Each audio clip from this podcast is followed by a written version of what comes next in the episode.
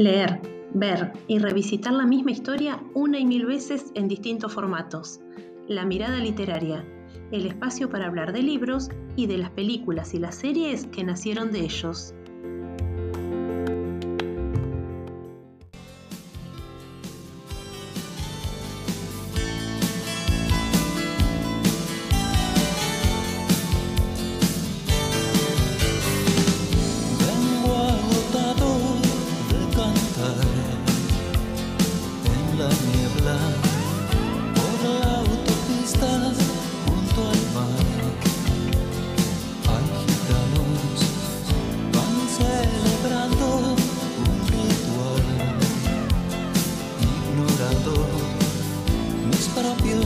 Propios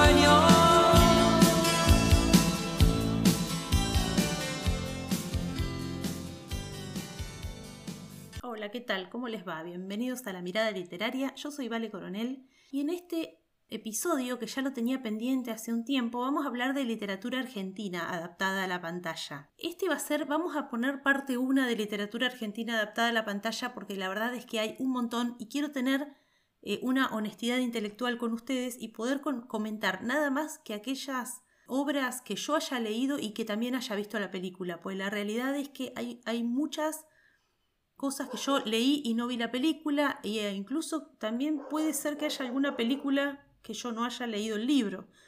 Así que tampoco me comprometo. Bueno, perdón que está ladrando mi perra, amigos. Es así. Tengo un perro, ladra mucho, está aburrido. Sigamos adelante todos juntos en esto. Tampoco me voy a poner a leer cosas que la verdad no me interesa leer. ¿eh? Yo no, no voy a leer El secreto de sus ojos, ni Plata quemada. No tengo ganas. No tengo nada en contra, ¿eh?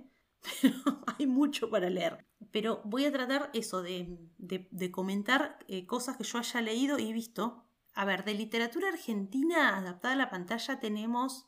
Hay un montón, porque desde hace muchísimo tiempo tenemos desde el Martín Fierro, que está, eh, digamos, adaptada varias veces, incluso hay una versión animada.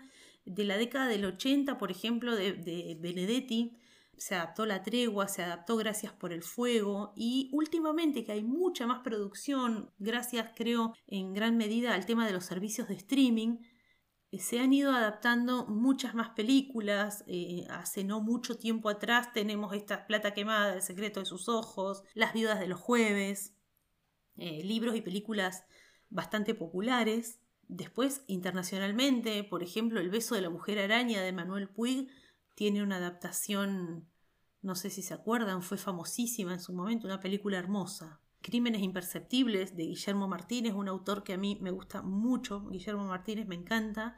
Se hizo una adaptación también de Hollywood de la novela Crímenes imperceptibles, pero en este episodio yo voy a traer otros libros y películas por ahí no tan conocidos. Y ojo, eh, insisto, no se agota para nada en este episodio. Esto va a dar para varios episodios. Yo voy a tratar de ir completando eso, mis visionados y, lecturas.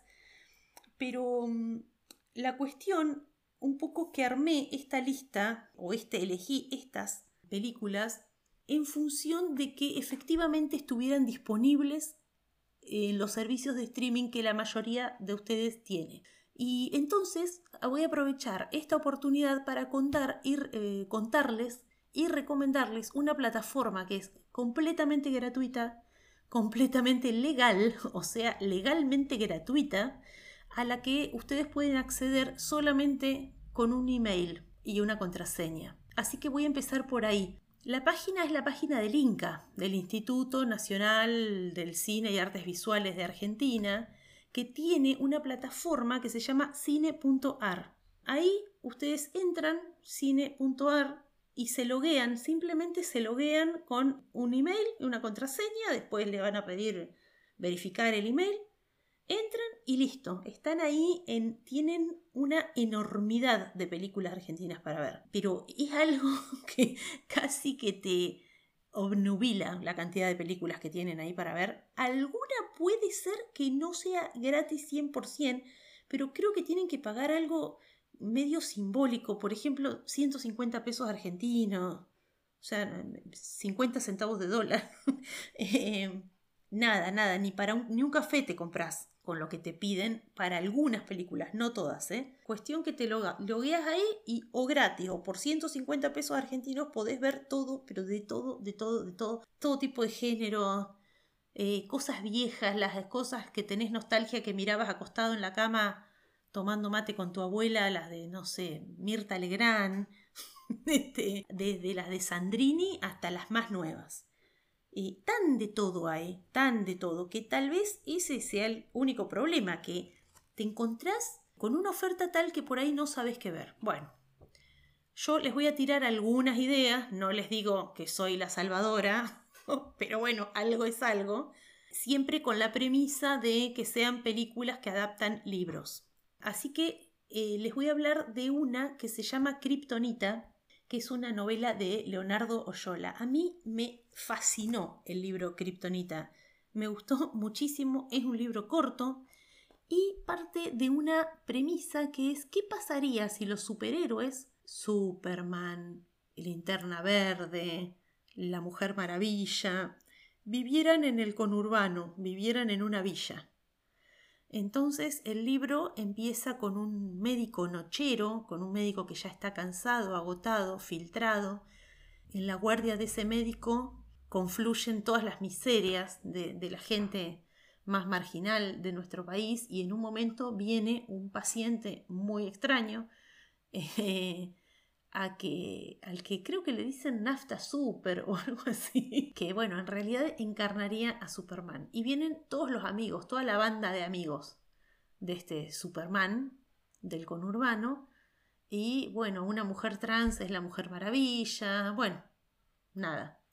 Eh, hay uno que tiene un anillo que se lo está frotando todo el tiempo, pero más allá de, de este elemento sobrenatural que además digo, nada, lo estoy contando con una sonrisa porque tiene como una beta cómica, más allá de este componente, creo que más allá de, de lo delirante, entre comillas, del planteo, nunca leí una pintura tan linda, una pintura tan luminosa del conurbano, de la villa, de las fiestas en la villa, de los vínculos, a mí me gustó muchísimo. Fue una novela que la disfruté mucho. Me gustaron mucho, mucho, mucho los personajes. Me parecieron personajes muy luminosos. Cuentan cosas tremendas, pero no sé, lo hacen de, una manera muy bella, con mucha humanidad. Tal vez por eso en mi caso, el componente este medio sobrenatural, medio cómico, medio delirante, la verdad es que como que no era tan importante para mí no, fue lo que, en lo que yo más me detuve de la novela. Tal vez la película se me hizo un pelín grotesca porque eh, la mirada, evidentemente, la lectura del director, el, director leyó ese libro y como que vio más o le interesaron más las cosas que a mí no me interesaron tanto. Y como que puso más hincapié en toda esa parte como más grotesca, más sobrenatural y más delirante. Sin embargo, no, no es una mala película, es, está, está, buena. Para mí, ya, ya, les digo, fue como una lectura diferente de la lectura que hice yo. Eh, la, la, verdad que les recomiendo muchísimo la novela, a mí me encantó. Y bueno, la película, como aunque sea una curiosidad, la pueden ir a ver. Después les voy a decir dos películas que están en cine.ar que yo no las vi, pero leí los libros me comprometo, voy a, voy a, tratar de no detenerme mucho porque por ahí en un próximo episodio puedo hablar. Una se llama, la película se llama El otro hermano y está basada en la novela Bajo este sol tremendo de Carlos Busquets. Ah, no saben lo que es esa novela, es, es excelente, brillante, una novela eh, digna de Bukowski, eh, minimalista, nada, eh, hermosamente escrita, hermosamente escrita eh, un personaje súper interesante, nada. Bueno, voy a profundizar cuando vea la película y pueda hablar de las dos cosas. Y después está la película Natacha, que está basada en los libros de Natacha de Luis Pesetti, que ya es medio un consagrado en todo lo que tiene que ver con literatura infantil. Los libros de Natacha son hilarantes, son para llorar de la risa. Y yo, cuando Zoe empezó a leer, que le costaba un poco y que leía, eh, que era mucho de leer en voz alta, la cosa venía mucho por el lado de leer en voz alta, eh, están, hay mucho diálogo, hay cuentos enteros que son diálogos, diálogos, es como teatro entre la madre y la hija. Entonces yo leía las partes de la madre y ella leía las partes de la hija y era como muy breve, muy gracioso, muy divertido y me sirvió un montón para practicar lectura con ella y la verdad que un personaje entrañable, Natacha. No sé qué tal estará la película, todavía no la vi, prometo verla y profundizar en un episodio más adelante. Otras cosas que pueden encontrar en cine.ar que yo recomiendo y ya no tienen, no son adaptaciones de nada, digamos. La película Sinfonía para Ana, no sé si la vieron, hermosa película sobre una militante de en la época de la dictadura en el Colegio Nacional Buenos Aires, un poco sobre la militancia de, los alumnos del Colegio Nacional Buenos Aires en la época de la dictadura, una pintura eh, dura pero hermosa, re buena película, se llama Sinfonía para Ana, hermosa película, hermosa, hermosa película. Después eh, tienen todas las historias breves, que son unos cortometrajes, yo no sé, eh, depende por ahí cuán metidos en el mundillo del cine estén, eh, historias breves son unos cortos ganadores de, unos premios del Inca que salen casi todos los años. Y en realidad ahí en historias breves eh, suele estar el semillero de los que van a ser los grandes directores argentinos del futuro. Yo personalmente caí una vez en un cine, esas cosas que haces cuando estás en la universidad, que vamos a meternos acá y vamos a ver lo que haya, y estaban las historias breves, creo que las dos, o la 1 y la 2, o la 2 y la 3, ahí, y la verdad es que yo no lo podía creer porque el corto es al cine lo que el cuento es a la novela, ¿no? Es esta cosa corta pero que te deja como sin aliento, muy impresionada, muy impactante, muy tac. Eh, y me acuerdo que era uno atrás, o sea, era uno, prendían la luz y vos decías, ay, por favor, dame 10 minutos para terminar de procesar lo que acabo de ver porque está demasiado bueno y me dejó como ahí pensando un montón y eran cinco minutos de descanso y te apagaban la luz y otro tan bueno o mejor que el anterior. Y toda la gente que hizo cortos, eh, esas historias breves que ya les digo, no me acuerdo si era la 1 o la 2, todos son hoy consagradísimos, consagradísimos directores de cine argentino. Eh, así que si quieren eh, hacerse un favor y verlas, las historias breves, son un golazo, un golazo. Muy buenas. Eh, ¿Y qué más? Bueno, después hay un, no sé, al que le guste Liniers, el, autor de, historietas Liniers que hizo, que hace Macanudo, hay un documental que se llama Liniers, el trazo simple de las cosas, también ahí en cine.ar. Eh, bueno, a medida que yo vaya leyendo y viendo más, también está la película eh, que adapta la, la, novela El limonero real, por ejemplo. Bueno, hay, un montón de cosas. Por ahí ya les digo, como la premisa acá es un poco hablar de lo que está adaptado. Bueno, voy a pasar a decirles otro servicio que tienen, eh, medio gratis, medio no, pero que por lo menos no les va a significar una suscripción mensual o anual hay otro sitio que se llama Puentes de Cine. Repito, Puentes de Cine. Puentes de Cine es la unión de varios eh, cineastas argentinos. Hicieron esta página que también es una especie de Netflix que tienen como tienen salas donde eh, vos podés ver películas argentinas. Eh, acá está medio la creme de la creme de los directores de cine argentinos, hay eh, directores de cine súper grosos y buenísimos y podés ver pagando también un precio medio simbólico un montón de películas argentinas buenísimas. También 300 pesos, 500 pesos, no sé, nada, dos mangos. Lo bueno es que por ahí tenés ganas de ver una película, entras a puentes de cine, pagás, no sé, 300 pesos por esa película y listo. No es que te tenés que suscribir como cuando contratás un servicio de streaming que te dicen por todo el año, por todo el mes o lo que sea. Está, simplemente vos ves lo que querés, lo pagás y listo. En puentes de cine no encontré películas que adapten novelas o series, eh, que adapten novelas o libros o cuentos o lo que sea. pero les quiero recomendar la película El Nacional, que es un año en el Colegio Nacional Buenos Aires. La película es un documental, pero que está re bien filmado de manera tal que te va contando una historia, la historia de los chicos. Es un documental donde, digamos, es, parece una ficción porque hay realmente personajes a los que vos vas siguiendo a lo largo de todo el año y es eh, el año en el cual se votó la ley de salud reproductiva. Entonces hay toda una cuestión, digamos, del centro de estudiantes, la lucha, em, eh, las distintas movilizaciones, la relación con el colegio, con las autoridades. Está hermoso, hermosa, hermosa película. El director eh, es ex alumno del colegio y tiene un hijo también en el colegio.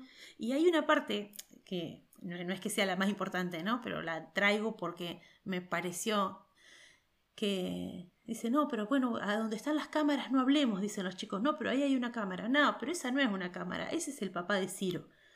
Y me pareció que estaba bueno eso porque habla de que la cercanía del cineasta a sus personajes, a, sus objetos, digamos, de lo que, lo que está contando, que le da realmente esa naturalidad, eso de que los chicos sentían que esa cámara era como que no era una cámara invasiva que los obligaba a comportarse de otra manera, se notó, se nota un montón en el documental. Eh, esa naturalidad, esa familiaridad está muy presente y es lo que enriquece un montón a la película. Me fascinó el, el Nacional. Esa la encuentran en Puentes de Cine. Después, en Puentes de Cine encuentran una película de la que se habló, la traigo porque se habló y se recomendó en el episodio de eh, cine y series LGBT, una película que se llama Plan B. Nada, yo no la vi, pero como la recomendaron mis amigues en el episodio de cine LGBT, aparentemente está buenísima. Esa la encuentran ahí en Puentes de Cine. Otra película que yo quiero ver, mm, la verdad que la quiero ver, es Mía de Javier Van de Couter. Javier Van de, Javier Van de Couter es un director de cine que vivía acá en la comarca Viedma Patagones, donde vivo yo, así que ¡ah! es de acá del pueblo, orgullo. Pero Mía tiene este interés para los que somos literatos. En Mía trabaja Camila Sosa Villada. Ella es, eh, hace un protagónico en esta película.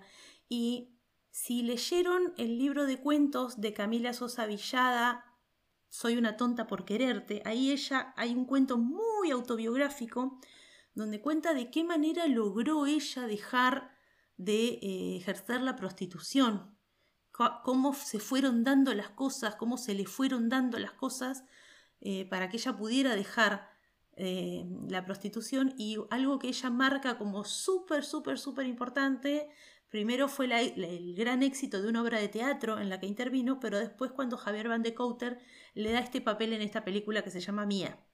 Así que, eh, nada, no sé, no puedo evitar relacionar ¿no? la literatura con el cine en este punto. Y nada, amamos a Camila Sosa Villada, así que la tengo que ver urgentemente. Y una película que vi hace muchos años en un Bafisi, que es una obra de arte, es una película bellísima, una película de cine independiente, hermosa, especialmente para los que somos del interior y nos fuimos a estudiar. No sé, eh, a, mí me habló, me habló mucho esa película. Se llama Ana y los otros y es de una directora que se llama Celina Murga. Celina es de Paraná, es una directora recontra consagrada hoy por hoy. Eh, pero Ana y los otros yo creo que fue su primer largo y se trata de una chica que vuelve, que se fue a estudiar y que vuelve a su pueblo. Y esta cosa de que ella ya cambió, evolucionó, está haciendo otras cosas, tiene otras expectativas, y como en su pueblo por ahí los amigues que se quedaron siguen un poco en la misma, e, esta, este volver y sentirse un poco extraña en su propia ciudad. Tiene un ritmo hermoso, es muy linda, hermosa película. Todo eso en puentes de cine. ¿Cuántos minutos voy? Bueno, Voy a tirar dos más que están en las plataformas más conocidas. Hay una película en Prime Video, o sea, Amazon Prime Video, que se llama Dos Hermanos. Dos Hermanos está protagonizada por Antonio Gasalla y em, Graciela Borges. Está basada en la novela Villa Laura de Sergio Dubkowski. A mí la novela me encantó, es muy cortita, muy linda y cuando empecé a ver la película, inmediatamente, inmediatamente son esas que están recontra bien adaptadas. Que al toque le dije a mi marido, yo la novela la leí, la novela la leí, la novela se llama Villa Laura, bueno, está muy bien. Es de dos viejos hermanos que han sido como de la alta clase de Buenos Aires y que se vinieron re abajo y cómo tratan de mantener un poco la apariencia de aquella vida y los vínculos y mantener la, apariencia de las cosas. Está buenísima, la novelita está hermosa, la película está bárbara, están eh, impecables los actores, bueno, son buenísimos. La, Borges está genial, el papel de la hermana eh, es mundial. Muy linda película, muy linda la novela, recomiendo las dos cosas, eh, está muy bien adaptada, la verdad, muy bien adaptada. Esa la tienen en Prime Video. Y después en Netflix, en Netflix tienen Las viudas de los jueves, que fue una novela muy, muy galardonada. Ganó el premio Clarín Novela creo que en 2005, Claudia Piñeiro, y a partir de este libro se hizo hiper recontra famosa. Eh, la película está, está bastante bien, el libro está bastante, está bien escrito, eh, está entretenido, es una novela coral con varios personajes. Yo tengo mis objeciones con respecto a Claudia Piñeiro y cómo escribe a las mujeres. A mí mm, no me termina de cerrar mucho cómo para mí juzga mucho a sus personajes femeninos, pero eh, no puedo dejar de reconocer que las vidas de los jueves, con esa incomodidad que a mí siempre me produce, la pluma de Claudia Piñeiro en relación a las mujeres eh, es, muy entretenida y está muy bien. La película está, está, está bien, está bastante digna. Y después está la película La mirada invisible que adapta el libro Ciencias Morales eh, de Martín Coan, eh, bueno, ahí en ese caso, la verdad a mí el, libro me parece superior. Martín Juan es un gran escritor. Hay muchos libros muy, muy buenos de él. Y este Ciencias Morales es, realmente inquietante. Él elige personajes muy particulares. Tal vez haya que tener algo de contexto. Él, él elige personajes como medio desagradables, ¿no? Como idiotas útiles en la época de la dictadura. Y esta es, una chica que es elegida para ser preceptora en el Colegio Nacional Buenos Aires y está tan como adentro de un tupper, tan reprimida y tiene una visión tan limitada del mundo que está más preocupada para que los chicos no fumen en, los baños del colegio que afuera el, el mundo se está viniendo abajo.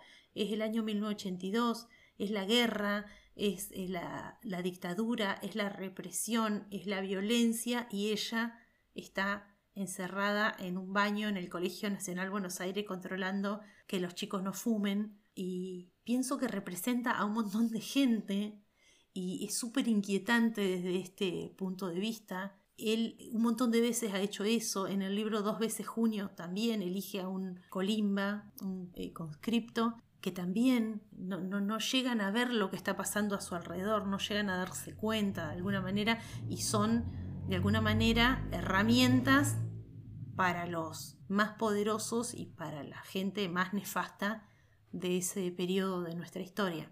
Así que nada, el libro a mí me pareció buenísimo, pero tiene esta cosa como de relojería que se va construyendo de a poquito, de a poquito, con mucho clima que por ahí la película no sé hasta qué punto logra captar todo eso porque tiene mucho del, del pensamiento, del fluir de la conciencia del personaje, está narrado muy desde la cabeza de ella, entonces para una película por ahí es más difícil de lograr. Pero bueno, ahí está la película, por ahí la pueden ver a ver si después les interesa ir a conocer el libro.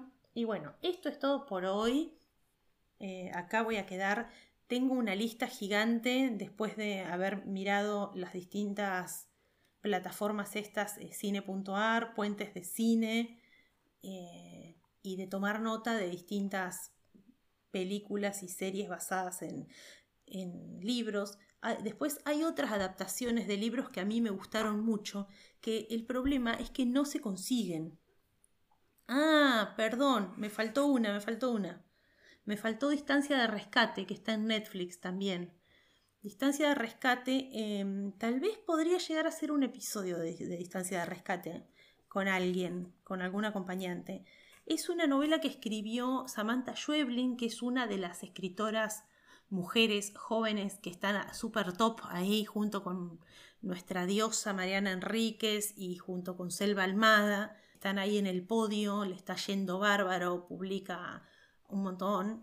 Eh, y Distancia de Rescate, la verdad que es una novela que eh, me pareció muy interesante, muy interesante la premisa, la relación entre las mujeres, está escrita de una manera bastante ambiciosa. La película, no, a mí no, no, no me gusta. Pero me la voy a reservar, está ahí. No me parece que la película sea una buena intro, como para ver la película y después querer leer el libro. Me parece que son como dos cosas muy distintas. No, no me parece que esté lograda. Me pareció como medio fría eh, medio desconectada, pero bueno, voy a tratar de reservármelo para ver si hacemos un episodio con alguien, con algún invitado o invitada, pero nada, me estaba olvidando de esa. Eh, sigo diciendo lo que estaba diciendo antes, que hay muchas adaptaciones de libros que a mí me gustaron un montón, pero el tema es que no se consiguen. Entonces, por eso yo por ahí no las incluyo en el episodio, porque es hablarles de cosas que después no van a poder ver o hay que hacer toda una pirateada directamente para poder encontrarlas. Es una lástima. Estaría buenísimo que, mm, ya que están estas plataformas de puentes de cine y cine.ar, que estuviera todo o que hubiera más cosas. Por ejemplo, existe la película El pasado que adapta la novela El pasado de Alan Pauls, que a mí me encantó esa novela.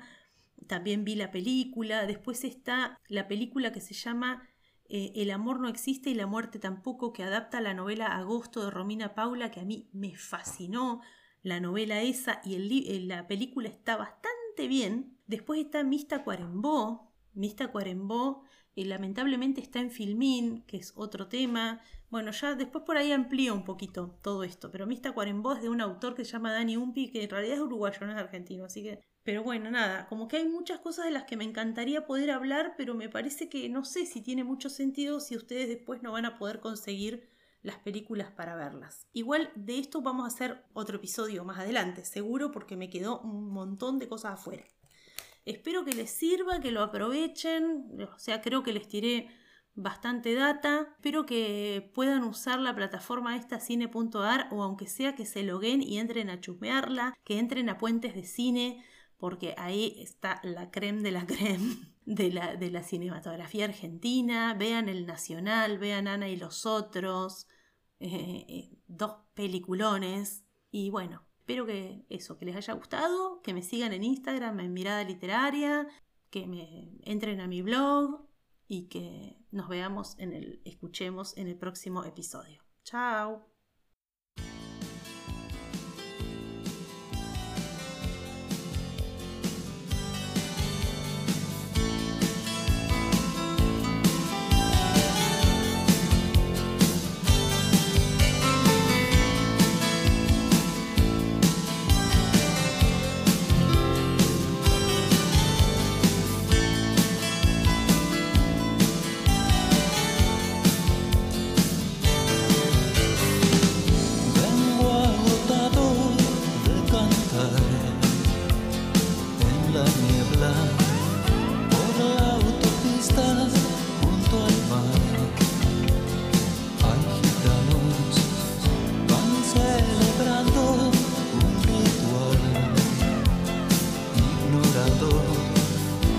Y la ausencia, imágenes.